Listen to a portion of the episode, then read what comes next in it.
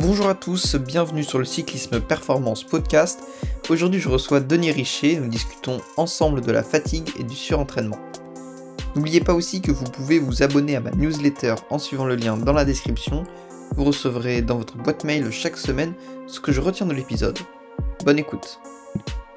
Donc, je suis titulaire d'un master de physiologie, euh, donc option nutrition humaine.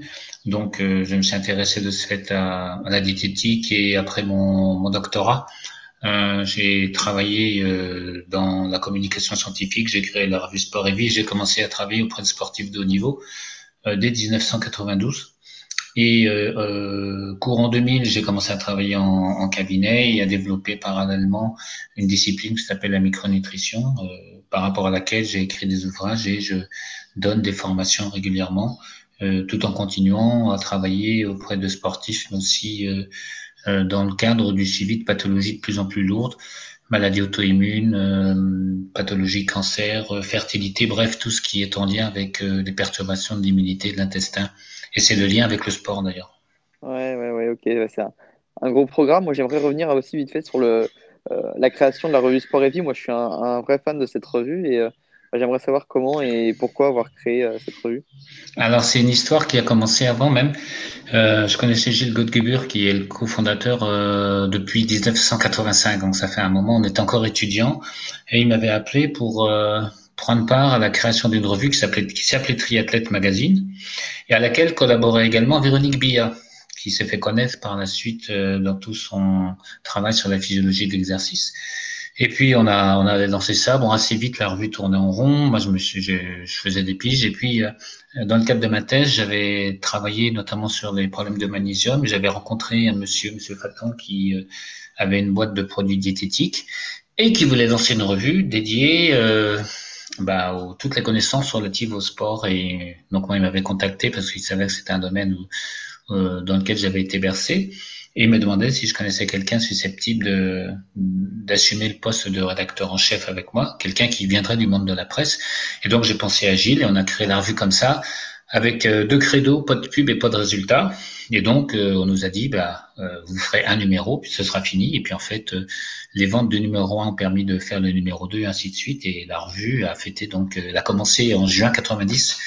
Donc, elle a fêté ses 31 ans. Moi, j'interviens maintenant épisodiquement parce que c'est de plus en plus difficile d'être à la fois acteur et observateur. Et mais Gilles continue d'animer la revue. De temps en temps, il me demande de faire un papier. Euh, au gré des, des, sujets en fait qui, qui, lui paraissent intéressants. Et on est resté en très bon terme. Hein. Il lui développe son activité euh, beaucoup autour de, de, de, la presse, que ce soit la presse audiovisuelle, la presse écrite, et moi beaucoup plus dans le cadre de, mon travail de qui est comme celui que j'aurais dû euh, plutôt euh, entreprendre au départ, qui est donc l'accompagnement, l'expertise dans le suivi euh, des problèmes de santé ou d'accompagnement du sportif. Hmm, ok. Donc, euh, bon, on va commencer un petit peu dans les sujets que je souhaite aborder dans, ce podcast pour vous demander, euh, selon vous, comment définiriez-vous la, fatigue?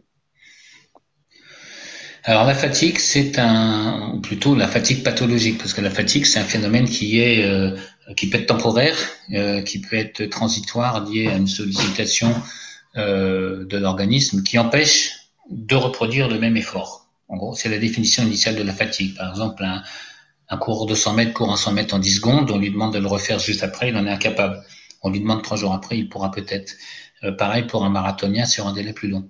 Donc cette fatigue-là, quelque part, elle est programmée, elle est modulable, elle, peut être anticipée. La fatigue problématique, c'est celle qui est euh, anormalement importante par rapport au niveau de sollicitation. Par exemple, quelqu'un qui court plus, qui continue d'être épuisé. Et c'est une fatigue qui ne cède pas au repos. Et on est donc plutôt dans ce qu'on appelle le, surmenage ou euh, le burn-out, suivant l'expression qu'on veut lui accorder. Et c'est ça qui pose problème. Et ce qui pose également problème, c'est d'établir la frontière entre ce qui est de la fatigue normale et ce qui va devenir de la fatigue anormale ou pathologique. C'est un élément euh, fondamental parce que beaucoup de, de, médecins du sport ou de physiologistes essayent de trouver euh, finalement l'information qui leur permettrait de prédire dans quel type de fatigue on se trouve. Et je pense qu'il faut prendre un recul euh, suffisant pour considérer en fait qu'on a trois étapes euh, qui, qui, peuvent survenir dans le cadre du, du, suivi du sportif. Il y a l'adaptation, c'est-à-dire on s'entraîne, on fait un certain nombre d'efforts qui ont pour but d'améliorer certaines compétences, que ce soit en force, en endurance, en vitesse, etc. Euh, dans certaines circonstances, au niveau de sollicitation auquel s'ajoutent euh, tous les autres phénomènes autour, euh, euh le stress émotionnel, le stress thermique, les décalages horaires, etc., font qu'on est en suradaptation. C'est-à-dire que, pour prendre une image, on, on, cherche dans les fonds de tiroir ce qu'on peut brûler pour maintenir le fonctionnement du métabolisme. Dans un premier temps, cette adaptation ou cette suradaptation ne sont pas forcément discernables. Et puis la troisième étape, c'est la désadaptation qu'on appelle euh, de manière un peu inappropriée surentraînement, puisque euh, le terme surentraînement sous-entend déjà que la cause au problème serait un excès d'entraînement, alors que en règle générale, et c'est ce qui est compliqué, c'est pas l'excès d'entraînement qui est responsable, c'est l'excès de sollicitation. Et là, on le voit beaucoup en, en 2021. Euh, on a des bilans qui permettent de mettre le doigt sur cette situation de désadaptation. il y a beaucoup de sportifs dans le milieu du vélo notamment, mais pas seulement, qui, euh, dans le stress extrêmement important qu'ils ont connu l'an dernier, entre euh, je m'arrête de rouler, je sais pas quand je reprends, on concentre la saison, je sais pas sûr si mon contrat va poursuivre, et puis quelle que va être la conséquence de cette surcharge de travail sur la saison 2021. Bref, dans ce contexte-là, il y en a un paquet qui ont développé des niveaux de fatigue anormalement importants, et particulièrement chez ceux qui soumettaient leur organisme déjà à des niveaux de contraintes élevés, que ce soit le régime cétogène, des stages exagérés, des gros kilométrages. Et le Tour 2021 nous montre que les équipes euh, dont on se demandait comment copier les pratiques, hein, notamment euh, Sky Ineos euh, maintenant ou Jumbo-Visma, ben, on se rend compte qu'en n'ayant pas tenu compte de l'évolution du contexte, ils ont envoyé leurs coureurs dans le mur. Mm. Il y a deux ans en arrière, on disait oh ben, comment ils font, il y a deux équipes qui dominent et tout. Ils étaient dans une réflexion qui était, en gros, ils, ils, jouaient sur la suradaptation et la, et la date de péremption de leurs coureurs. Hein, c'est très clair quand on voit Froome, c'est évident. Mais ils n'ont pas compris que euh, si on veut euh, maintenir dans la durée un athlète, il faut le, le préserver d'un certain nombre de niveaux de contraintes. Et ils ont clairement, ils ont, ils leur ont mis les doigts dans la prise. Et quand on voit aujourd'hui euh, qui traîne à 50 minutes au classement général, euh, Roglic qui est plus là, les Ineos, on n'en parle même pas. Euh, bon, c'est, on voit bien que un modèle qui tient pas compte de, ce, de, ces facteurs susceptibles de créer de la fatigue, bah ce modèle, il, n'amène pas l'athlète à son meilleur niveau. Et le problème, c'est que ça se reproduit à tous les échelons. Chez les amateurs, chez les gens qui courent en continental, on a le même niveau de contrainte, on voit le même niveau de stress, on voit les mêmes perturbations, parce que les mêmes, le même contexte avec, euh, on va dire, un, un univers d'encadrement du vélo euh, qui est un petit peu dans euh, euh la, la, polygamie et le mariage consanguin, c'est-à-dire que on entraîne dans le vélo parce qu'on a été coureur. Mm. Bon, et donc on applique les mêmes recettes et on, on répond aux mêmes peurs. Ouais. Et est-ce que vous pouvez revenir un petit peu sur les, les bilans du coup? C'est vrai que physiologiquement on a quelques marqueurs, mais est-ce que est-ce que vraiment on arrive à, à déterminer des, des états de, de, fatigue? Ouais, en fait, y, il y a des points d'appel qui sont fondamentaux sur l'immunité notamment sur les neurotransmetteurs et puis sur des marqueurs comme le cortisol euh, qui est un des marqueurs hormonaux qui nous renseigne sur le niveau de, de, de, de contrainte globalement ressenti par l'organisme. Pour dire des choses de manière un peu plus euh, euh, dans le domaine de l'entraînement, avec le langage de l'entraînement, j'ai pu travailler aujourd'hui à la mise au point d'un bilan de la charge interne. C'est-à-dire qu'on peut vraiment dire à un instant T dans quel état de contrainte, d'adaptation, de désadaptation se trouve un athlète, un coureur par exemple, même si au niveau symptomatique, il n'y a rien qui prédit qu'il va, euh, qui va passer par la fenêtre. Et ça, c'est extrêmement précieux. Et je dirais que le, point d'appel qui fait qu'à un moment donné, ça va basculer, il y en a deux. C'est ou un niveau de stress exagéré, ou des contraintes immunitaires qui sont trop importantes. C'est-à-dire qu'à partir du moment où le système immunitaire d'un athlète ne permet plus de gérer toutes les agressions potentielles auxquelles il peut faire face, on va alors voir décompenser des, des états de fatigue qui sont complètement euh, disproportionnés par rapport au, au niveau d'entraînement, voire au, au watt produit en course. Ouais, ouais. Et ça, vous arrivez du coup peut-être à le déterminer euh, en amont à partir de, de bilans euh, biologiques Voilà, tout à fait. Mais bilan biologique, des questionnaires aussi, l'histoire médicale des gens. Moi, j'ai quelques exemples en tête, comme ceux de Jérémy Roy ou ou euh, de Rudy Mollard qui sur sa première année pro était arrivé avec un, un tableau de fatigue chronique et on avait, euh, enfin moi j'étais allé regarder deux trois perturbateurs immunitaires qui me semblaient évocateurs euh, ou possibles au vu de son de ses questionnaires et de sa clinique. on a travaillé sur ces aspects immunitaires et bah, il a pu à nouveau reprendre l'entraînement. Alors je me souviens, euh, deuxième sortie, il venait de passer pro, hein, c'était chez Cofidis, c'était en 2011. Il venait de passer pro, deuxième sortie d'entraînement au mois de novembre, il fait demi-tour au bout d'une demi-heure parce qu'il était épuisé. Et là, on, imagine bien dans sa tête, waouh, qu'est-ce qui va se passer? Euh, et il y a toute la saison qui s'annonce, il y a le stress de se dire mais les, les gars vont croire que je suis un usurpateur et tout ce qu'on veut. Et donc, euh, la chance qu'il y avait à ce moment-là, c'est de travailler avec un encadrement euh, sportif et médical qui donnait carte blanche, c'est-à-dire que quand on a dit bah, il faut qu'il se pose, il faut qu'on le reprenne en main, qu'on le remette en état, puis quand il reprendra, bah, il sera en bon état. Et c'est ce qui s'est passé. Et je pense que si ce travail-là, sincèrement, n'avait pas pu être mené à ce moment-là, euh, il n'aurait pas fait la carrière qu'il a réalisée jusque maintenant. Parce que l'objectif de tout ça, c'est qu'un un sportif termine sa carrière sans regret en se disant j'ai pu être à 100% de, ce que j'aurais pu donner. Euh, je suis pas passé à côté de quelque chose en raison de problèmes d'épuisement ou de fatigue que j'aurais mal géré. Ouais, ouais. Mais là, du coup, on parle de, de sportif avec un, un vrai encadrement médical, mais est-ce que du coup, pour le, le sportif plus amateur, est-ce qu'il peut demander un, un bilan biologique à un médecin? Est-ce que ça suffira? Est-ce qu'il faudra demander d'autres choses? Bah, L'idée, l'idée, le bilan biologique, c'est pas forcément euh, comment dirais-je, la, la panacée. J'être un peu plus précis, j'aime bien le, m'attarder sur le sens des mots. Euh, Mathieu, je pense que tu as eu des, des, cours de biologie euh, en classe. Ouais, ouais. Est-ce que c'était des cours où on amenait des gens à qui on ouvrait les veines pour regarder ce qu'il y avait dedans? Ah non. C'est quoi la biologie, la définition de la biologie? La biologie, c'est ce qui se passe dans, dans le corps humain, c'est ce qu'on étudie de, de physiologique. Absolument, c'est la science du vivant. Et donc, euh, dans une espèce de philosophie de la croyance, de la pensée qui amène à dire que tout est technique, qu'il suffit de mesurer des paramètres pour tout comprendre. Hein. On a le même problème aujourd'hui avec euh, la pseudo-pandémie euh, qui touche quand même un pour mille de la population. On s'abrite derrière les chiffres pour faire abstraction du raisonnement. Le point de départ, c'est la clinique. L'expression du vivant, c'est la fonction, c'est le symptôme. Et c'est à partir de l'expression de ces symptômes qu'on pose des hypothèses qui vont nous orienter vers tel ou tel bilan biologique. C'est pour ça que les bilans sont individualisés. Moi, on me demande toujours c'est quoi le bilan standard du sportif. Je lui dis, donnez-moi son nom, son prénom, son histoire médicale, son carnet de santé, et je commencerai à vous dire ce qu'on peut regarder comme marqueur. Même si certains sont incontournables, euh, on n'a jamais le même bilan au même moment de l'année chez tout le monde parce que par nature, on n'a pas tous eu les mêmes épisodes d'infection, on n'a pas tous la même place dans la fratrie, ce qui peut conditionner euh, l'équilibre de la flore et donc ensuite euh, la réponse immunitaire. On n'a pas le même vécu traumatique, on n'a pas le même nombre d'heures de vélo ou de course derrière soi. Donc, à tout moment, ce qui fait qu'on s'adapte ou qu'on se désadapte est fonction d'une partie de, d'éléments qu'on peut prédire, mais aussi d'éléments qui sont spécifiques à justement ce qu'on a subi, ce qu'on a vécu, ce qui nous a construit. Donc, on va dire c'est comme un peintre qui aurait un ou un, un gars qui a un synthétiseur qui aurait un millier de sons à sa disposition euh, dans sa bande de sons. Il va pas écrire un morceau en prenant tous les sons même si tous sont potentiellement intéressants. Là, c'est pareil. Euh, je, vais je, vais choisir les, les, éléments de biologie appropriés en fonction des pistes de réflexion qui me paraissent les plus probables sur la perméabilité intestinale, sur un staphylo, sur un herpès, sur un déficit immunitaire, sur un déficit en zinc. Ça, c'est le recoupement des informations qui met sur cette piste.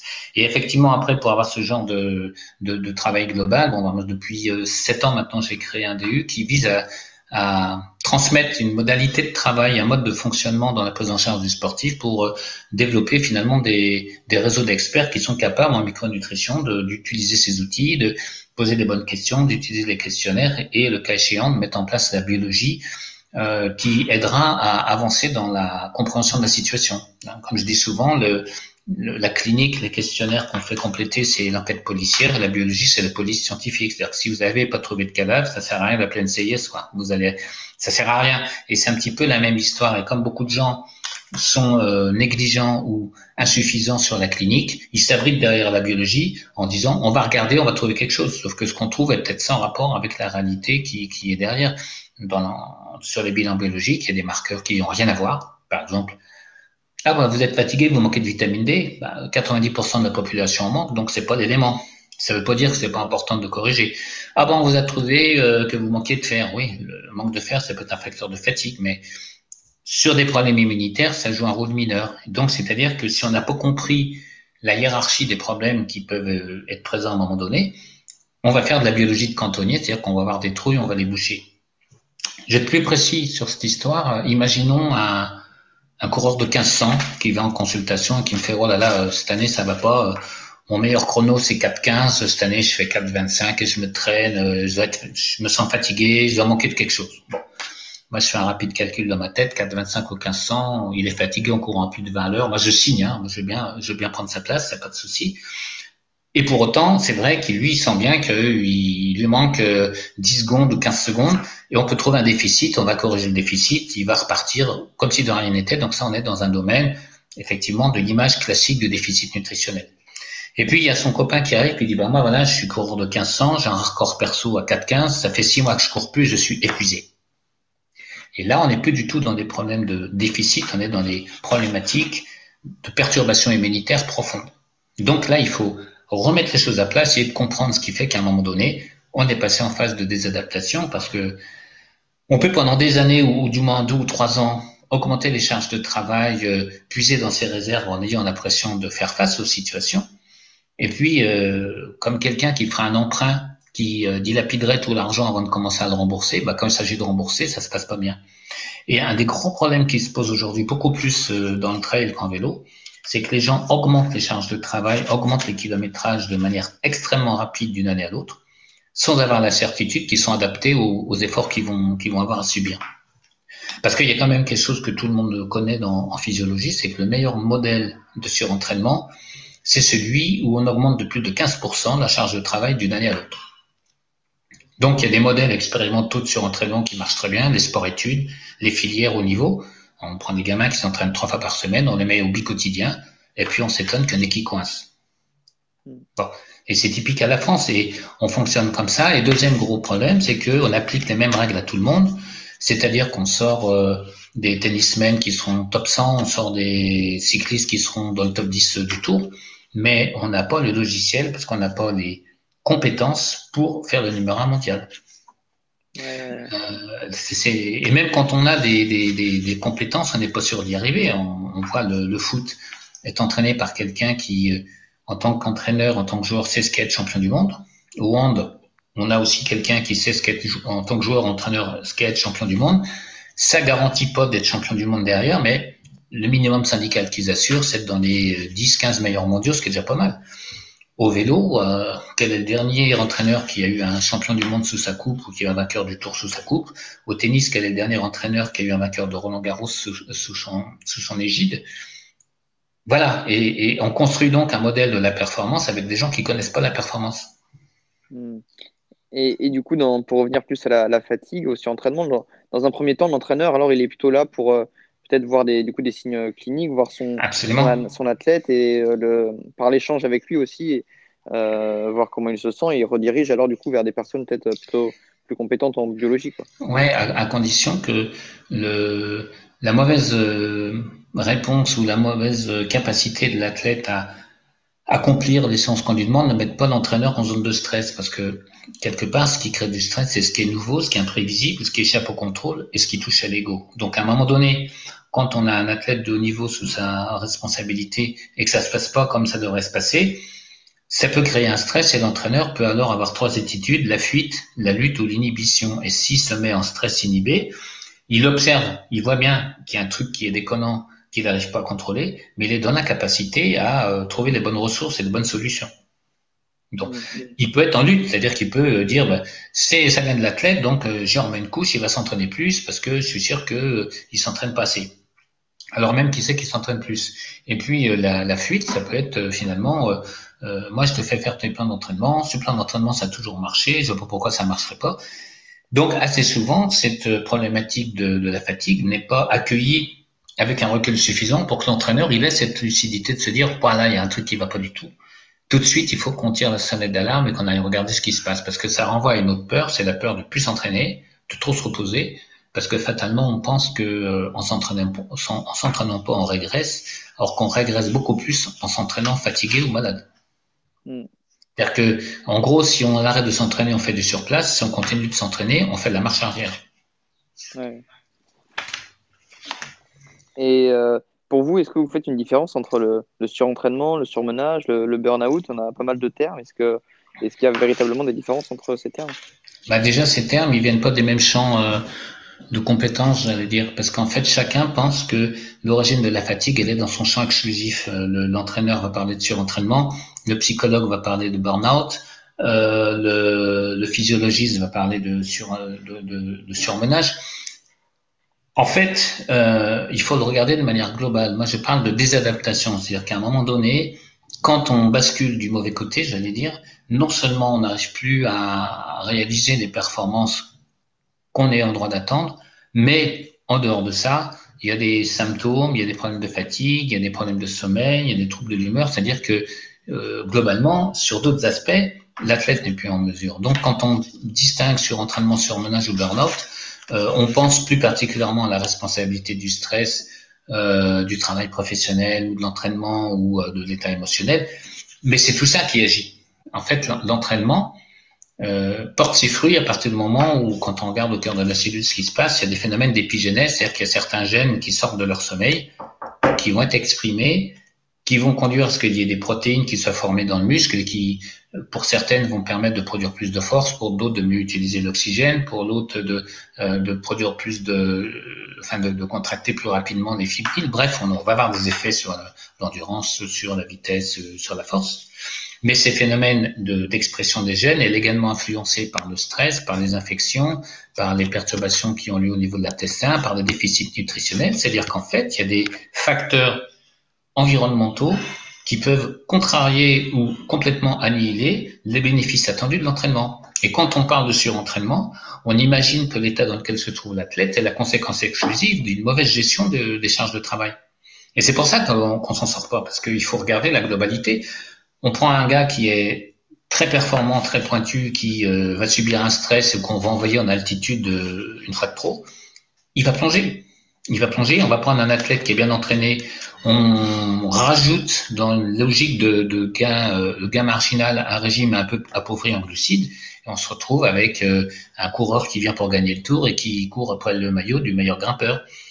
C'est des petites choses comme ça qu'il faut considérer. Et bien évidemment, l'idéal, c'est euh, de repérer ces signes où le corps euh, nous dit attention, ça va plus, et d'avoir d'être capable d'ajuster les charges de travail en conséquence. Idéalement, par exemple, avec ces, ces, outils, on peut déconseiller certains stages en altitude, on peut déconseiller certains volumes d'entraînement, on peut préconiser des coupures plus longues, parce qu'on a le, les éléments qui montrent que l'athlète, il n'est pas en mesure de supporter ce qu'on a imaginé pour lui. À partir du suivi biologique. Ouais. Ok. Et ça, du coup, ça nécessite vraiment d'être d'être suivi. Là, on parle du coup de sportifs vraiment de très haut niveau, quoi. Pas forcément, parce qu'on a des gens qui, euh, sont professionnels et qui sont dans cette logique-là, mais on a aussi euh, des personnes qui sont dans une logique amateur ou même euh, on peut imaginer le même, euh, la même problématique chez des gens qui préparent euh, un corps de ballet, qui veulent rentrer dans une, dans une, dans une académie ou autre. C'est-à-dire qu'il y a, y a la même problématique de tirer le maximum de ses ressources dans un contexte où on est soumis à des problèmes de sommeil, problèmes de décalage horaire, problèmes de stress, problèmes de, pression, problèmes d'affection éventuelle, parce qu'on sait très bien, par exemple, que quelqu'un qui euh, doit accomplir un gros travail intellectuel et qui est victime d'une maladie, il n'est pas en mesure, lors de cette phase où il est malade, de faire quoi que ce soit au niveau cognitif. Hein. Moi, je renvoie les dernières euh, situations de, grippe que certains ont peut-être encore en tête quand on est grippé, qu'on est au fond du lit, euh, c'est pas le moment d'aller apprendre quatre pages euh, du Ganon ou euh, de n'importe quel ouvrage de physio. On est dans l'incapacité, même Astérix, c'est trop dur. Donc, cette logique de la performance, elle n'est pas uniquement relative aux caractéristiques musculaires, elle est aussi cognitive. Et d'ailleurs, chez le sportif, l'aspect cognitif, est important. Dans quelle mesure est-ce que des charges d'entraînement trop importantes n'ont pas de répercussions sur la gestion du stress, sur la concentration, sur la mémoire, sur l'anticipation? Typiquement, euh, pour gagner le tour, il faut pas seulement avoir des watts, il faut aussi euh, savoir identifier ce qui se passe, euh, savoir profiter des conditions météo, savoir regarder ce qui se passe chez les autres, savoir anticiper, savoir tendre des pièges, savoir faire de, de l'intimidation. C'est-à-dire tout ce travail mental, il n'est possible que si l'athlète est frais. Donc là aussi, dissocier le physique du, du, du cognitif, c'est complètement idiot quand on parle de fatigue mentale, de fatigue physique. Euh, le, le, la, la, fatigue, c'est un état qui est induit par le cerveau, qui vise en fait à nous faire arrêter un certain niveau de contrainte, puisque c'est au-delà de ce qu'il est de ce que le corps est capable de supporter. Et ça, c'est la théorie de Tim Knox avec le Central Governor, voilà, qui est vraiment après, il y en a qui ont essayé de la retoucher, mais c'est juste parce qu'ils étaient pas contents de ne pas l'avoir trouvé avant lui. Hein. Mais euh, son, son, modèle, c'est un vrai modèle de physiologie qui s'applique extrêmement bien. C'est-à-dire que euh, c'est pas seulement euh, la charge de travail qui détermine l'état de fatigue. De la même manière que c'est pas seulement ce qu'on a dépensé au cours d'une journée de sport qui détermine la prise alimentaire. Mm. Euh, par exemple, quelqu'un qui va aller rouler 6 heures, qui va faire une grosse journée ou qui va aller faire un marathon ou un trail, le repas qui suit l'arrivée, il va pas se goinfrer à hauteur de, de l'énergie et des calories qu'il a brûlées. Hein. Il va juste manger un petit peu, mais la priorité est en ce moment-là à la récupération, à l'élimination des déchets ou autres. On est souvent surpris de voir à quel point les gens peuvent peu manger juste après un effort intense, parce que là aussi, la faim, c'est une réponse intégrée, comme la fatigue. C'est-à-dire que le cerveau, il dit, attends, attends, attends, laisse-moi déjà gérer le truc, euh, euh, t'es déshydraté, euh, ta température est montée, ton intestin est pas bien irrigué, t'as des toxines partout, c'est pas le moment de bouffer une choucroute, fous-moi la paix. C'est un petit peu comme ça que ça marche. Mm. Et c'est pour ça que euh, une non-compréhension de ce phénomène, avec des situations où souvent des gens mangent moins les jours où ils se sont beaucoup entraînés que ce qu'ils ont dépensé, si on n'a pas une certaine cohérence dans l'établissement des charges de travail, on se retrouve à un moment donné avec des situations de déficit, tout simplement parce que la, la sensation de faim ou l'appétit n'est pas corrélée à l'échelle de la semaine, à l'échelle du mois, à l'intégralité de la dépense euh, qu'a subi l'athlète. Mm. Et c'est une des raisons pour lesquelles les coupures assez longues sont importantes. Ça permet de se régénérer, ça permet de restaurer les réserves, ça permet de remonter les paramètres hormonaux, ça permet de, de compenser les états inflammatoires. Plus la coupure est courte, plus l'athlète risque de décompenser. Mm. Ouais, ça part aussi souvent du coup d'un déficit énergétique, rien que, rien que calorique, rien que dans l'assiette, rien que de ce qu'on apporte. Euh. Et, et vous parliez du sommeil aussi, c'est vrai, ça, c'est est-ce que du coup c'est un, un, un, symptôme ou au final aussi ça peut être euh, une cause du surentraînement aussi? Des troubles du sommeil Bien sûr, bien sûr, tout dépend de leur origine, tout dépend à quoi c'est dû. On peut avoir des problèmes d'anxiété qui ont un impact sur le sommeil, on peut avoir des, une mauvaise synthèse de la mélatonine ou une, une action de la mélatonine qui est contrariée parce qu'il y a une mycose intestinale, donc ça a la percussion sur le sommeil. Et le sommeil étant pas réparateur, la tolérance à la charge de travail est moins bonne et on rentre dans un cercle vicieux. Donc ça peut être à la fois une cause ou une conséquence. Et c'est pour ça qu'il faut regarder les choses, les choses globalement sans a priori. Il faut observer et parfois, il y a euh, souvent d'ailleurs quand l'athlète euh, s'est désadapté, il y a des cercles vicieux qui se sont instaurés, des espèces de boucles où euh, finalement on ne sait plus qui est la poule et l'œuf, mais où on a deux, deux phénomènes qui se renforcent mutuellement.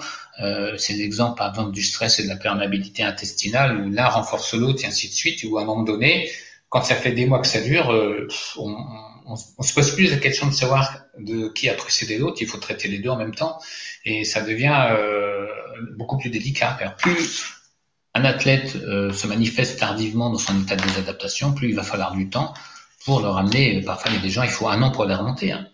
Il faut être clair qu'il y a des niveaux de contraintes qui sont des fois totalement aberrants et on a des, des, des, des athlètes qui, ayant une grosse motivation, vont au bout du bout du bout du bout avec un déni de la fatigue.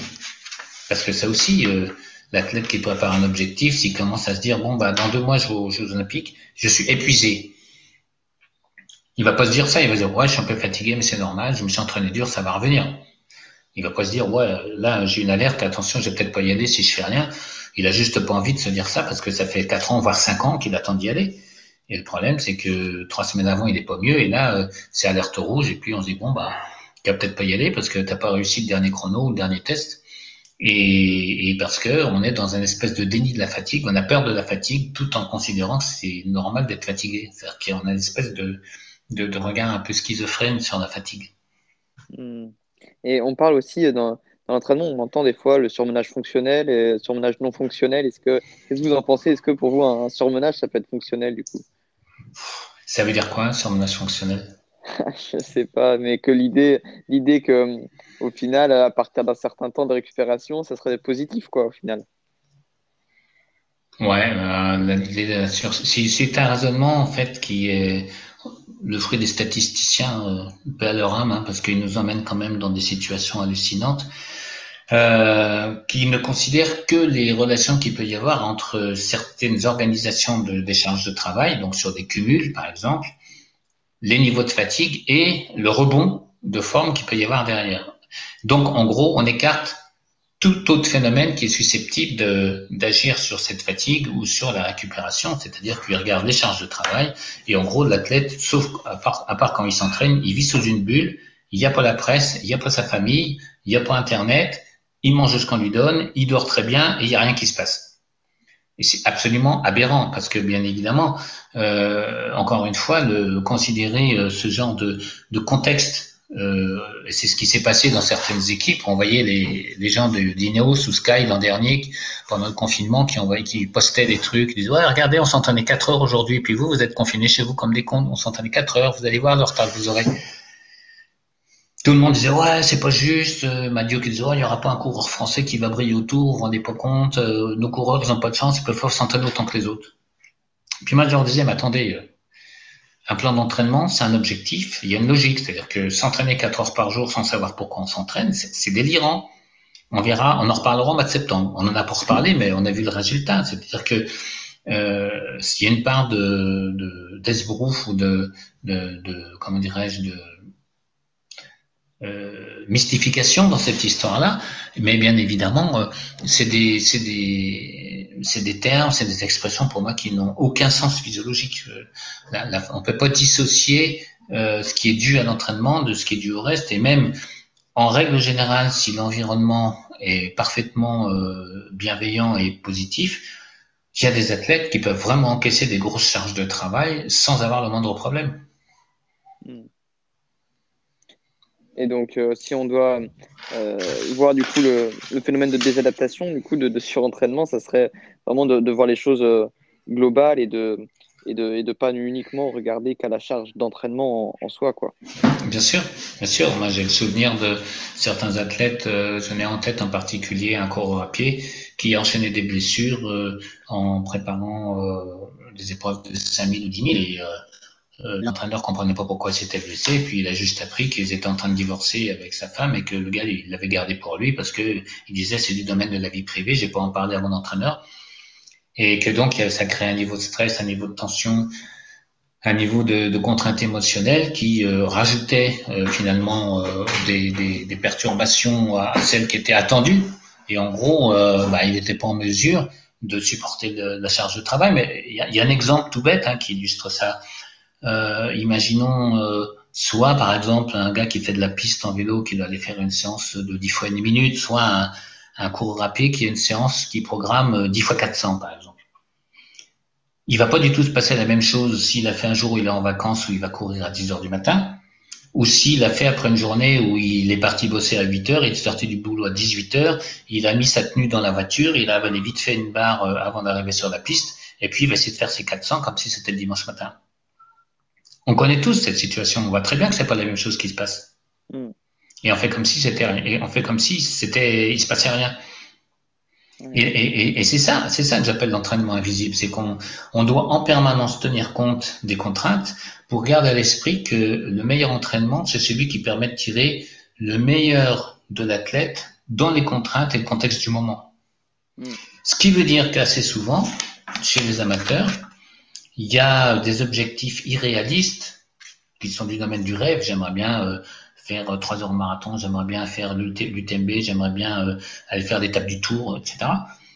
Et puis que on prend un plan d'entraînement, on applique un plan d'entraînement et qu'on court-circuite complètement tout le contexte de vie qu'il y a autour, les gamins qui font mener à l'école, le boulot qui traîne, les mails auxquels il faut répondre. Et c'est c'est d'abord là et avant tout que les choses se passent. C'est pour ça que quand on parle de fatigue fonctionnelle, je dis, mais les gars qui regardent ça, ils n'ont rien compris au fait que l'athlète, il est intégré dans la vraie vie.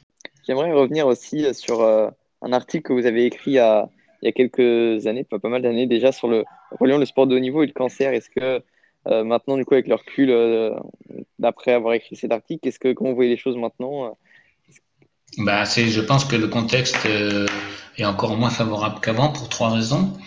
Euh, la première, c'est qu'aujourd'hui, la génération euh, d'où provient les sportifs de haut niveau est une génération qui, se, qui, a, qui, qui suit euh, celle euh, dont je parlais dans cet article et dont le niveau de, de contraintes subi est encore plus important. C'est-à-dire qu'il y a, il y a plusieurs phénomènes qui peuvent contribuer au cancer. Il y a bon, l'impact de la pollution, des déficits nutritionnels qui sont souvent liés à l'appauvrissement des sols et toute la chaîne alimentaire, et les perturbations immunitaires euh, liées au, déséquilibre de flore transgénérationnel, parce qu'on oublie souvent cet aspect-là, mais pour qu'un cancer se développe, il faut que le système immunitaire soit tolérant vis-à-vis de, des cellules cancéreuses.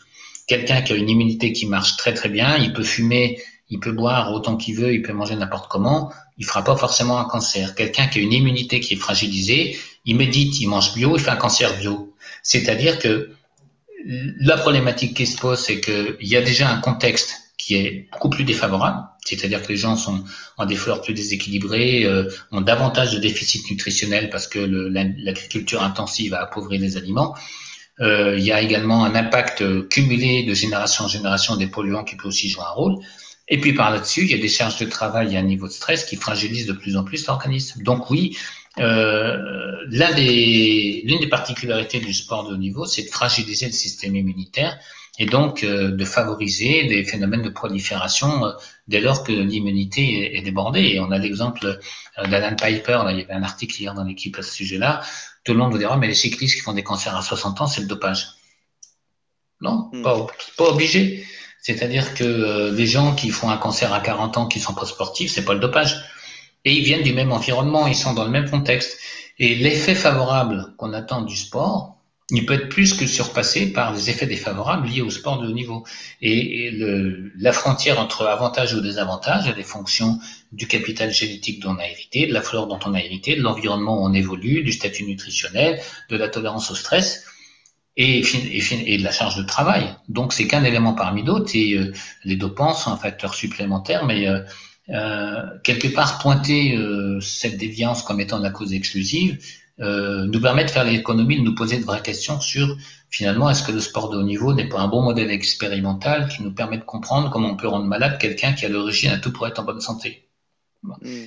Et quand on commence à poser des choses comme ça à la lumière de ce qu'on observe, euh, on peut dire qu'il y a vraiment une espèce de, de cherche le mot, mais de, de cécité généralisée sur euh, les contraintes du sport de haut niveau, parce qu'aujourd'hui, euh, les calendriers, les déplacements, les durées des trêves, les durées des périodes de repos, les durées des contrats, la pression qui est mise, qui ne répondent qu'à un objectif, c'est l'aspect financier de la pratique sportive, augmentent énormément le niveau de contraintes subies par les athlètes ce que disait Thibaut Pinot euh, sur le tour il y a deux ans, le meilleur moment de la journée, c'est quand il va rouler, le moins bon, c'est quand il descend du vélo. Mais c'est vrai qu'on est dans ce genre de, contexte et que c'est un, aspect euh, qui n'est pas du tout euh, pris en compte dans la préparation du sportif. Il n'y a rien, finalement, où on amène à se dire, tu veux être sportif de haut niveau, tu vas devoir être confronté aux agents, tu vas devoir être confronté à la presse, tu vas devoir être confronté à des supporters idiots, tu vas devoir être confronté aux médias. Est-ce qu'on t'y prépare? Non, par contre, euh, va t'entraîner deux fois par jour, c'est pas un souci. Hmm. non, mais il y, a des questions qui sont pas, euh, pas vraiment creusées, j'ai l'impression, des sujets. C'est vrai, vous parliez aussi d'un euh, article, j'avais lu un article aussi où vous vouliez le, le, fait que l'activité physique, le sport de haut niveau, peut, peut, à partir d'un certain niveau d'intensité, créer certaines dépendances, certains, certains autres problèmes. Le titre de l'article, c'était euh, le sport de haut niveau rend-il complètement dingue? Ça, c'est pareil. Il y a des, ça, est-ce que ça a vraiment changé depuis? Et je pense pas trop, quoi. Si on suit, euh, si on, en tout cas, vous écoutez, il euh, n'y a rien bah. J'ai soulevé un lièvre dans, dans mon dernier livre, Comment le microbiote gouverne le cerveau. Je pose la question d'un contexte de dépendance généralisée à l'activité sportive chez les coureurs d'ultra. Alors, c'est vrai qu'il y a un peu de natation de grand fond, mais natation de grand fond, c'est des épreuves de 5-10 km en eau libre, euh, ils nagent 2 heures, 2 heures et demie. C'est du registre de ce que serait le marathon en course à pied ou n'importe quelle épreuve de cyclisme. En course à pied, en vélo, on a quelques épreuves euh, un peu longues comme Paris-Brest-Paris, mais globalement, il n'y a pas surenchère dans le calendrier, il n'y a pas surenchère de participants, et le niveau euh, d'agression de, physique subie est moindre. En course à pied, on est passé du premier trail de plus de 50 km en 1994, bon c'est loin mais c'est pas si loin que ça, hein. c'était les Templiers en France, à euh, des épreuves où aujourd'hui les gens ils enfilent comme des perles des épreuves de 120, 150 km ou autres. Et euh, moi j'ai évoqué la problématique de la dépendance parce que la spécificité de la course à pied c'est de créer des contraintes au niveau de la perméabilité intestinale qui favorisent l'entrée dans l'organisme de molécules qui vont ensuite, en agissant au niveau du cerveau, favoriser des mécanismes de dépendance, qui se caractérisent par plusieurs critères. Euh, isolement social, c'est-à-dire qu'il y a des gens qui ne pensent plus qu'à cette pratique. Impact sur le travail. Il y a des, coureurs d'ultra qui n'hésitent pas à se mettre à mi-temps pour se consacrer à leur passion. Impact sur la vie privée. Il y a des mecs qui divorcent pour courir l'UTMB. Euh, impact euh, financier, bien sûr, et impact sur la santé, c'est-à-dire qu'il y a des gens qui continuent de courir avec des blessures parce que s'ils arrêtent, ils dépriment. Et donc, toutes ces situations-là, euh, pour moi, ce qui sont spécifiques de cette discipline-là, résultent de, de, l'agression subie par l'intestin sur des efforts de très longue durée, avec comme conséquence euh, de modifier la chimie du cerveau et de créer un contexte propice à la dépendance. Hmm. Ouais, ouais. C'est pas qu'une question de, de, volonté alors du coup. Mais non, mais euh, on verra jamais un footballeur dire on va faire un match de 24 heures parce qu'on va beaucoup plus se régaler jouer au foot 24 heures qu'à jouer une heure et demie. On verra jamais des handballeurs dire on va faire un match de 18 mi-temps euh, ce sera pas forcément beau. Euh, ben, on a l'impression que les coureurs d'ultra, euh, tant qu'ils ont pas, euh, tant qu'ils passent pas de nuit dehors, ils ont l'impression qu'il se passe rien. On est dans les gars, ils vous parlent d'hallucination la nuit, liée au manque de la privation de sommeil. On se dit mais c'est moi qui hallucine là quand j'entends ça. C'est on, a l'impression qu'on banalise des situations où en plus on peut courir sans avoir eu le moindre entraîneur, sans être inscrit au moindre club. On va voir un médecin, on dit bah je voudrais faire de la course à pied, vous faites un certificat médical préalable à la pratique, le gars il le signe. Le type, il part, il court sans borne, il boit pas à l'effort, euh, il n'applique aucune euh, programmation d'entraînement, il ne coupe jamais, il court à n'importe quelle heure, mais euh, c'est une activité entre guillemets libre. Bon. Et, et c'est quelque chose qui est extrêmement euh, extrêmement compliqué. On a un petit peu la même chose avec le cyclotourisme, alors que dans beaucoup de disciplines, quand même, normalement, tout est encadré et que s'il y a des, des, personnes qui se forment à, à la à, la programmation des entraînements, c'est bien justement pour tenir compte de certains principes, ils sont la progressivité, l'alternance et le repos. Et, moi, je vois pas du tout euh, d'un œil euh, bienveillant cette, dérive-là. Euh, bon, moi-même, j'ai couru des épreuves qui, à l'époque, étaient considérées comme ultra, puisque c'était au-delà du marathon. En course à pied, c'était de l'ultra. J'ai fait des épreuves qui s'appellent skyrunning, c'est des 42 km en montagne où on prenait 2500 mètres de dénivelé haute, mais on tournait en 5 heures, 5 heures et demie c'est quand même dur, mais l'idée c'était pas d'aller le plus loin possible, mais d'aller le plus vite possible. C'était une logique qui était la, pas du tout la même logique que des gens qui marchent à 5 à l'heure pendant 3 jours et, qui veulent une médaille à la sortie. Je veux dire, il y a quand même un truc qui est déconnant et euh, qui en dit long sur euh, le déséquilibre euh, de la chimie cérébrale, sans doute plus encore depuis 20 ans, en raison des déséquilibres initiaux qui existent à la naissance. Ouais. Euh, ouais, c'est beaucoup de, beaucoup de questions, beaucoup de choses du coup quand même à, faire. Et là, on est pas qu'on est mal parti, mais, mais euh, c'est pas. Un peu quand même.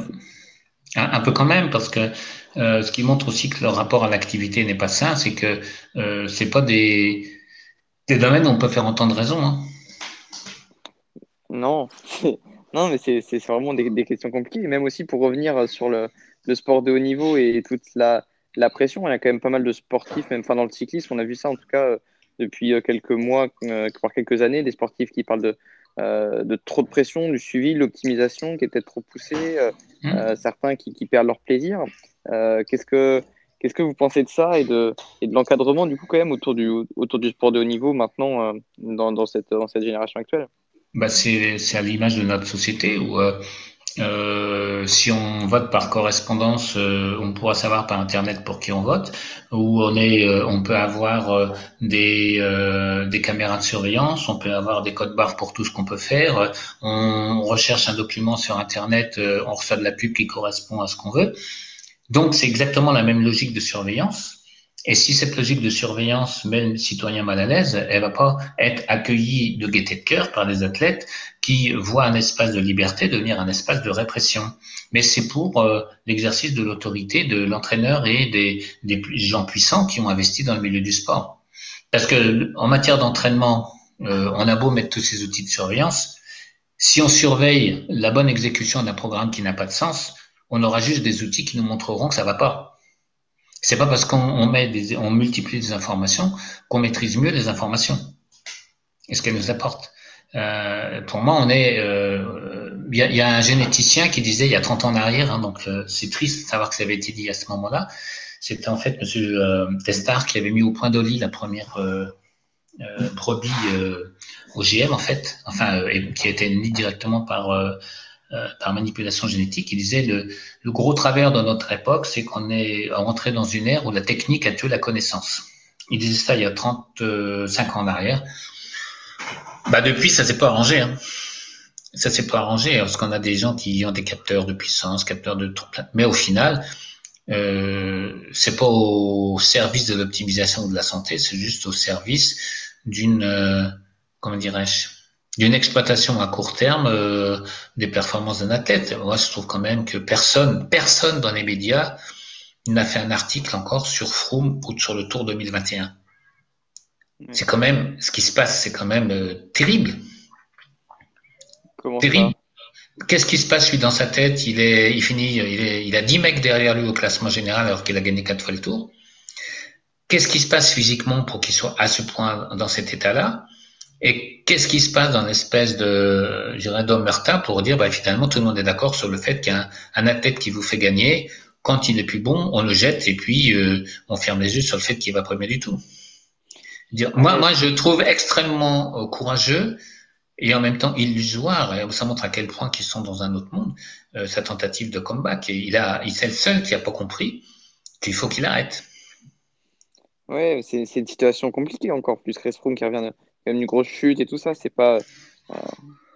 Ouais, mais c'est plus, c'est plus que ça. Il y a des gens qui ont eu des grosses chutes, qui ont eu des arrêts. On en a eu. Il y a eu, euh, on en a vu pas mal. Mais là, il finit dans le gros péto avec les avec les, les, les sprinters. Il n'y a pas une étape où il finit avec le peloton. Hmm. Et il a gagné quatre fois le tour. Donc, euh, qu'est-ce que ça nous donne comme information? C'est-à-dire que quand les gens sont poussés à l'extrême limite, une fois que ça lâche, ils perdent quoi Ils perdent 20%, 30% de leurs compétences.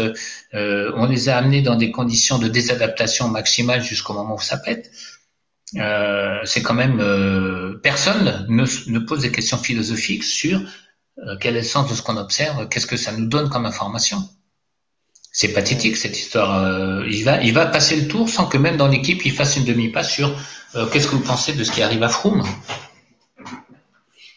Hmm. Mais c'est pas le seul, hein, après, du coup, qui, subit, qui subit ça au, au niveau. Non, mais c'est, euh, dans le cas du vélo, c'est quand même euh, exemplaire parce que c'est quand même un gars qui a gagné quatre fois le tour, euh, qui a été amené là euh, par des stratégies qui n'étaient pas forcément des stratégies dopantes, mais qui étaient des stratégies de malveillance, régime restrictif, antidépresseur, coupe-fin, enfin on connaît l'histoire. Personne n'a osé en parler, mais tout le monde le sait. Il a subi ça parce que c'était un mec talentueux qui avait un gros mental. Et puis donc, le corps euh, s'est désadapté, notamment avec les, régimes cétogènes et tout. Euh. Personne n'est revenu en disant attendez, euh, on s'est complètement loupé sur ce sujet-là. Regardez dans quel état on met nos coureurs. cest que la responsabilité d'un encadrant, c'est pas de voir un mec finir sa carrière et puis apprendre qu'il tombe malade deux ans après. Moi, je suis désolé, je suis pas en accord avec cette vision du sport. Ouais. Et d'ailleurs, alors on pourrait en parler un peu. Maintenant, on voit aussi beaucoup de périodisation glucidique, tout ça, c'est vrai que ça, c'est un, un, sujet un peu à la mode. Et euh, qu'est-ce que vous pensez de ça? Il y a un proverbe chinois qui dit que quand le sage montre la lune, le fou regarde le doigt. C'était un écran de fumée. C'est un écran de fumée, ça n'a aucun sens, aucun sens, aucun sens.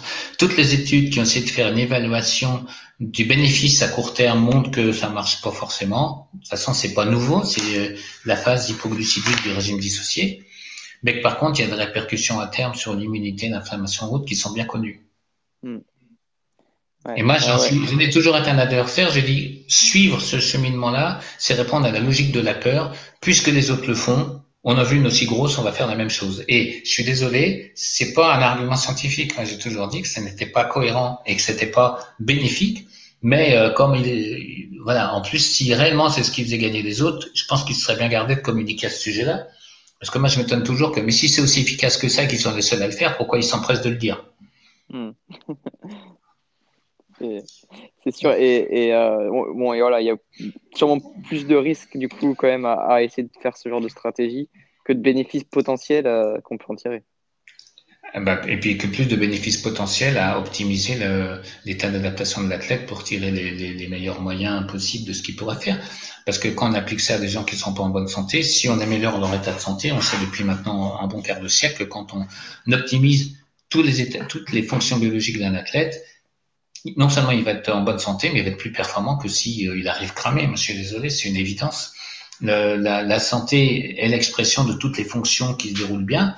Et la performance, c'est euh, tirer le maximum des, des, aptitudes qui sont impliquées dans l'activité. Donc, euh, on ne peut pas être performant dans la durée en étant en mauvaise santé. Donc, tout ce qui porte atteinte à la santé de l'athlète, que ce soit physiquement ou psychologiquement, n'est pas approprié. Et, d'ailleurs, avec euh, cette tendance, enfin, ce, cette méthode, on, parle, enfin, les, certains du, coup nutritionnistes ou quoi peuvent parler de, avec la périodisation glucidique, de, de réguler en fonction donc de l'intensité du jour euh, ce qu'on va manger. Et donc, on se retrouve avec des jours de repos où on mange presque rien. Qu'est-ce que vous pensez de ça du coup? Parce que c'est pareil, ça n'a pas beaucoup de sens d'un point de vue de récupération je vous laisse donner votre avis. Mais... Bah, c'est parce que je trouvais que ça n'avait pas de sens que je n'ai pas continué à collaborer dans l'équipe cycliste où j'étais. C'est qu'à un moment donné, euh, à partir du moment où euh, vous, les gens considèrent que c'est comme ça qu'il faut faire parce que soi-disant les autres équipes qui marchent le font, euh, moi j'étais pas du tout, je trouvais que c'était pas un argument et je dis souvent le gros problème dans le domaine de la nutrition du sport c'est que les gens sont un peu amnésiques. Euh, par exemple, le jus de betterave, euh, sur le tour l'an dernier, il y a zéro coureur qui l'utilisait avant un contre-la-montre. Il y a cinq ans en arrière, les mecs qui avaient pas ça dans leur camion, euh, c'était des has -been. À un moment donné, je dis, mais la, créatine, la créatine, ça a disparu des pelotons. Les mecs, ils imaginaient que s'ils en prenaient pas avant un contre-la-montre, ils allaient se faire bâcher. Ça n'a aucun sens. Mais ça répond à une logique de peur. C'est-à-dire, si, euh, je, si les choses m'échappent, sont imprévisibles, que euh, c'est un caractère de nouveauté que je suis pas dans la boucle, donc ça crée du stress, et le meilleur moyen d'apaiser mon stress, c'est de faire ce que font les autres sans me poser la question de savoir si ça a du sens ou si c'est réellement ce qu'ils font. Ah oui, maintenant on va acheter des cétones, c'est à la mode maintenant. C'est ça, sachant qu'à mon sens c'est un produit dopant puisque euh, c'est pas un nutriment, c'est pas une plante, euh, c'est pas un contenu d'aliment, donc euh, on est dans une, démarche dopante. Il y a des gens, il y a quand même quelqu'un très grave qui m'avait dit ouais mais euh, c'est pas un dopant puisque le corps en fabrique. Je dis, t'as raison, le corps il fabrique aussi de l'EPO et de la testostérone et du corps, de la cortisone, donc ce sont pas des dopants. Bah, c'est bon, si on voit les choses comme ça, forcément. Euh. Mais parce qu'à un moment donné, quand on est dans la logique du stress, on, on réfléchit plus intelligemment. Donc, moi, ce que ça me donnait comme information, c'est que toutes ces stratégies-là sont dictées dans une, par une logique de stress où les gens, en faisant comme les autres, se rassurent sur le fait qu'on ne leur enlève rien, potentiellement qu'ils ne sont pas démunis avant le départ par rapport aux autres. Hmm. On n'est pas dans du rationnel. Et moi, ce que je leur dis, c'est pas la peine d'avoir des, des ingénieurs de la performance de mes deux, euh, je suis vulgaire, mais ça m'agace pour faire des choses qui n'ont pas de sens simplement parce qu'on veut se rassurer. Et moi, je leur disais, mais regardons plutôt ce qu'on fait et comme ne font pas les autres, et comptons euh, euh, le nombre de, jours d'arrêt sur blessure, a dit qu'on a dans l'équipe, comptons le nombre de victoires que vous avez gagnées avec des coureurs différents, et peut-être que euh, ces résultats-là sont enviés par les autres équipes et que vous ne savez même pas. Mm. On, est dans quelque chose qui, est dans la logique de la peur. Et il y a aussi un, élément qui est propre à la démarche scientifique, c'est de réévaluer réévaluer euh, a posteriori euh, ce qu'on a pu faire. C'est un peu comme le confinement. C'est bien, évaluons ce qu'on a fait. Est-ce que ça a vraiment porté ses fruits ou est-ce que c'était une peur? C'est toujours, euh, toujours la même histoire. Mm. Ouais, Et ouais, comment pour, pour évaluer, c'est jamais évident. En plus, enfin, en tout cas, quand, quand on regarde, pour rester encore sur le sujet de, de périodisation glucidique et tout ce genre de manipulation, quand on regarde en tout cas des résultats qu'on peut voir sur la science, il n'y a pas de, euh, en tout cas, il n'y a pas de consensus, ça c'est sûr, mais il n'y a pas de résultat concret euh, forcément. Non. non, et quand euh, le, niveau de contrainte est supérieur aux bénéfices attendus et que les inconvénients potentiels sont supérieurs aux bénéfices attendus, c'est que c'est pas une bonne méthode. Hmm. Mais ça continue quand même d'être utilisé, quoi. Ouais, bah, ça les regarde. et, et, selon vous, euh, pendant l'entraînement, du coup, est-ce qu'on est doit toujours apporter des, glucides, que ce soit ah bah, par la boisson, le, le, Bien sûr, bien sûr, c'est un des meilleurs moyens euh, de, de, maintenir le système immunitaire, d'éviter l'agression de la muqueuse intestinale, de maintenir des fonctions cognitives. Euh, c'est évidemment, évidemment, c'est et c'est tellement difficile de faire passer le message en plus. Mm. En France, en tout cas. Parce qu'il y a en Australie, là, ce qui est intéressant dans l'émergence des nouveaux produits, c'est qu'ils n'ont pas toute la culture archaïque des, des, des, pays forts, entre guillemets, du vélo traditionnel. Les Australiens, les Néo-Zélandais, les Américains qui arrivent, les Slovènes, euh, les Colombiens, ils, ils, ont une démarche euh, telle qu'on les a dans les autres sports. Il y a des boissons énergétiques, il y a une périodisation, il y a une mise en avant du travail qualitatif. Il y a quand même beaucoup de gens qui viennent de la piste et du VTT. Et en France, on dit, ah ouais, ils viennent de la piste et du VTT. Donc, on continue d'entraîner les mecs comme s'ils faisaient que de la route. Allons-y, allons-y. C'est-à-dire que on est dans une espèce de, de, déni de, des avancées. Euh, si on regarde le classement du Tour dans les 20 premiers, Belgique, Italie, Pays-Bas, France, Espagne, des pays qui étaient des pays quasi qui faisaient 90% des coureurs dans les années 80, ils sont en fraise. Franchement, aujourd'hui, on voit des pays qui émergent depuis un petit moment. Hein, il y a, en 2019, je crois, les trois grands tours ont été gagnés par des Sud-Américains. Et on se regarde au nombril en disant, il faut peut-être prendre des boissons au corset tonique. Et, aussi, euh, d'un autre côté, il y a aussi euh, toutes les, recherches qu'on voit de plus en plus euh, sur l'augmentation des apports en glucides pendant, pendant l'effort. certaines recherches qui vont jusqu'à 120 grammes par heure. Enfin, Bien sûr, c'est les travaux, les travaux de Louis mais 120 grammes par heure, le problème, c'est que le maximum qu'on peut oxyder, c'est 40 à 50 grammes. Ça, on le sait depuis les années 80. Et, et c'est, imaginer compenser par les apports en course les, le glycogène qu'on n'a pas mis en réserve. C'est-à-dire que c'est euh, c'est comme si on me disait, vous préférez l'extrême gauche ou l'extrême droite. Euh, on, est dans des approches qui sont caricaturales parce qu'on se pose pas la bonne question de quelle est la quantité optimale, à quel moment, et euh, cette quantité optimale, comment on la détermine par rapport à une charge de travail qui est aberrante ou qui est correcte. C'est-à-dire que Louis Burke, par exemple, en Australie, conseille 10 grammes de glucides par kilo de poids par jour.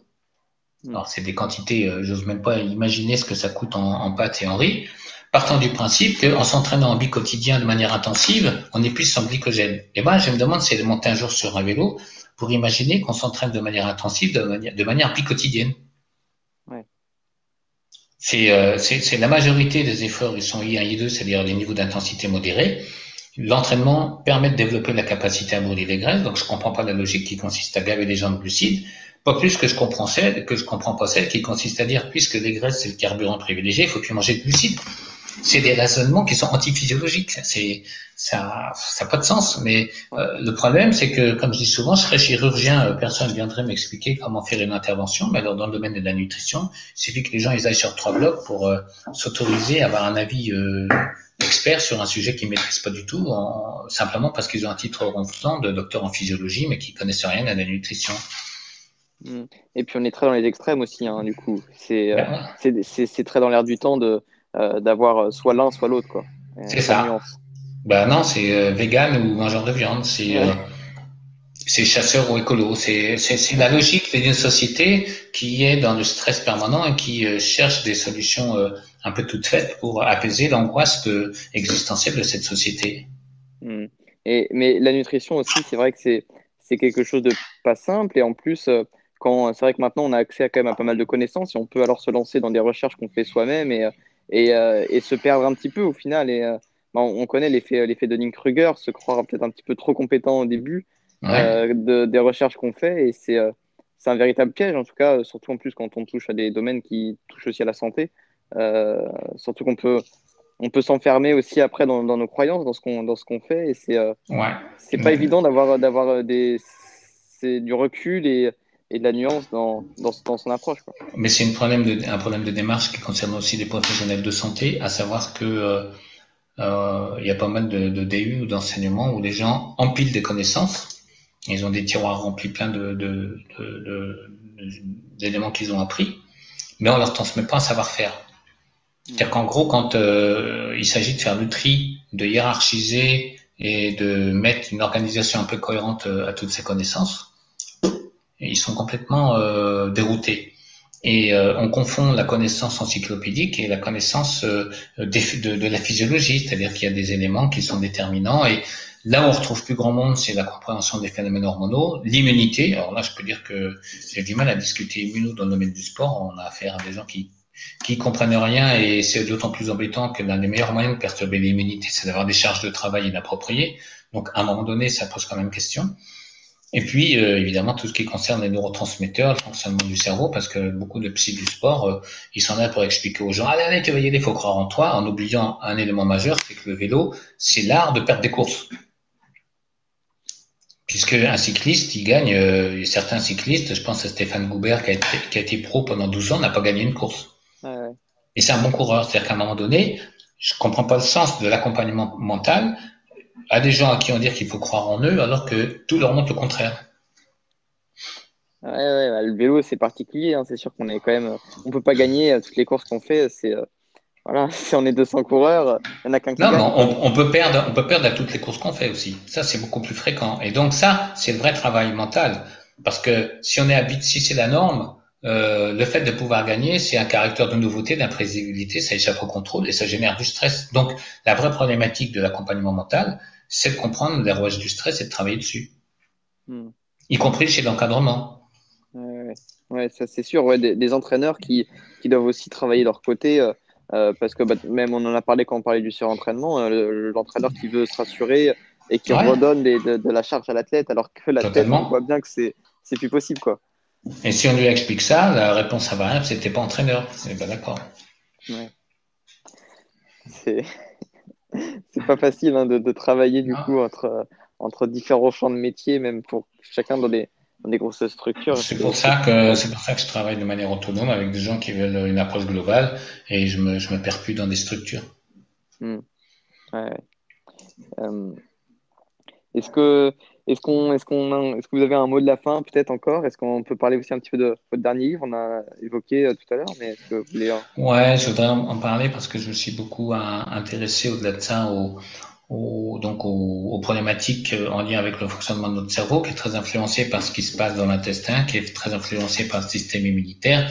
Et bien évidemment, euh, pour euh, en fil conducteur de ce livre, j'ai pris l'exemple paradoxal euh, de Marie-Josée Pérec et Zinedine Zidane, qui ont été champions du monde ou champions olympiques et qui euh, ont eu des sorties de route assez mémorables, euh, l'une en fuyant la veille des Jeux, euh, la finale des Jeux, l'autre en, terminant sa carrière sur un coup de tête à un joueur. Et ce que j'explique finalement, c'est que le fonctionnement de notre cerveau, en fait, très peu de gens l'ont compris, c'est influencé en permanence par des phénomènes qui euh, vont modifier la façon dont on réagit, que ce soit euh, la vulnérabilité au stress, euh, les émotions, la concentration ou autre. Et également, en avançant dans la lecture de ce livre, j'ai vu que très souvent, la principale méthode de, gouvernance des dirigeants sportifs ou des entraîneurs était dans la logique de la peur ou de la soumission. Et ça, c'est quand même quelque chose qui est délicat parce que pour moi, fondamentalement, l'athlète se réalise ou l'individu se réalise parce que justement, il peut être épanoui et qu'il y a un système éducatif qui vise à développer sa différence et son originalité. Et euh, dès l'école, c'est perdu en France, c'est perdu, euh, et pas seulement dans le cadre sportif. Euh, on prépare en permanence des gens à être mainstream, à être dans la moyenne, à faire comme tout le monde, à, ne pas sortir du rang. Et c'est ce qui fait que ben, prépare des gens qui vont être de bons élèves appliqués, qui vont être dixième du tour, qui vont être deuxième tour de Roland Garros. Mais on ne peut pas, on ne permet pas à celui qui a le, petit supplément de, valeur ou d'âme qui lui permettrait d'être un champion. En règle générale, ça se passe pas bien dans les structures. Ça se passe pas bien. Il peut être exclu. Moi, j'ai des souvenirs. euh, je pense à Raphaël Poirail en biathlon, qui a été champion du monde et qui a été entraîné en Norvège parce qu'en France, on voulait pas prendre sa manière d'aborder des choses. C'est-à-dire que euh, tous les gens avec qui j'ai travaillé, qui ont fait du sport de haut niveau, qui ont été champions du monde, champions olympiques ou autres, tous sans exception, à un moment donné, ils montent leur structure indépendante, ils prennent le risque de se planter tout seuls ou de réussir sans l'aide des autres. Hmm. D'être pointés s'ils ratent et de revoir leur succès être récupéré par les instances ou autres s'ils gagnent. Parce que ce qui permet à chacun de faire la même chose n'est pas ce qui permet à quelques-uns de faire mieux.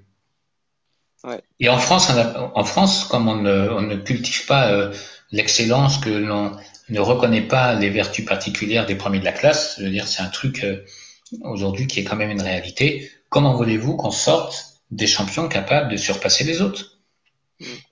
Mais c'est vrai dans tous les domaines. On a des, des gamins qui arrivent sur le marché du travail, qui parlent cinq langues parce qu'ils viennent de Pologne, d'Angleterre, de Scandinavie ou autre. Et puis bah nous, on fait faire des des, des, des examens avec des, comment dirais-je des, des questions à choix multiples en anglais, avec des QCM, enfin des trucs, c'est délirant. On, est- on ne peut pas sortir de champion dans un contexte de construction de l'individu qui ne soit pas repensé d'un point de vue pédagogique. Ouais, ouais. Dernier le mot de la fin, en Slovénie, 6 heures de sport par semaine en période scolaire. Ouais. On voit qu'en France, on, on en est loin, je pense. C'est tout. Et donc on peut pas lutter. Non, il y, a- il y a des- il y a des choses à faire, c'est sûr. C'est sûr que qu'on a encore du travail. Ouais. Donc, euh, on va pouvoir euh, s'arrêter là-dessus. Du coup, je pense euh, c'était Super intéressant, merci, merci beaucoup Denis. Et puis, on, peut, on peut aller lire aussi, c'est vrai que vous avez un, site internet aussi Ouais, ouais, ouais, www.denisriche.fr où je mets un peu du vitriol, là, de temps en temps je me lâche, même assez souvent, j'aime bien, il y a beaucoup d'articles, il y a des billets d'humeur, il y a des, des, informations sur des conférences ou autres, donc voilà. Ok, bah, parfait. Je vous invite, à, vous invite à jeter un œil, c'est, c'est sans filtre. ok, donc si, voilà, si vous avez apprécié ce podcast, vous devriez apprécier aussi. Merci à vous d'avoir écouté ce podcast jusqu'au bout. Je remercie encore Denis pour ce qu'il vient de nous partager. Vous retrouverez dans la description le lien vers son site internet. Vous retrouverez également dans la description le lien pour vous abonner à la newsletter et au compte Instagram du podcast. Enfin, si le podcast vous a plu, n'hésitez pas si vous utilisez Apple Podcast à laisser une note et un commentaire. Et plus simplement, n'hésitez pas à en parler autour de vous pour faire connaître le podcast. A la semaine prochaine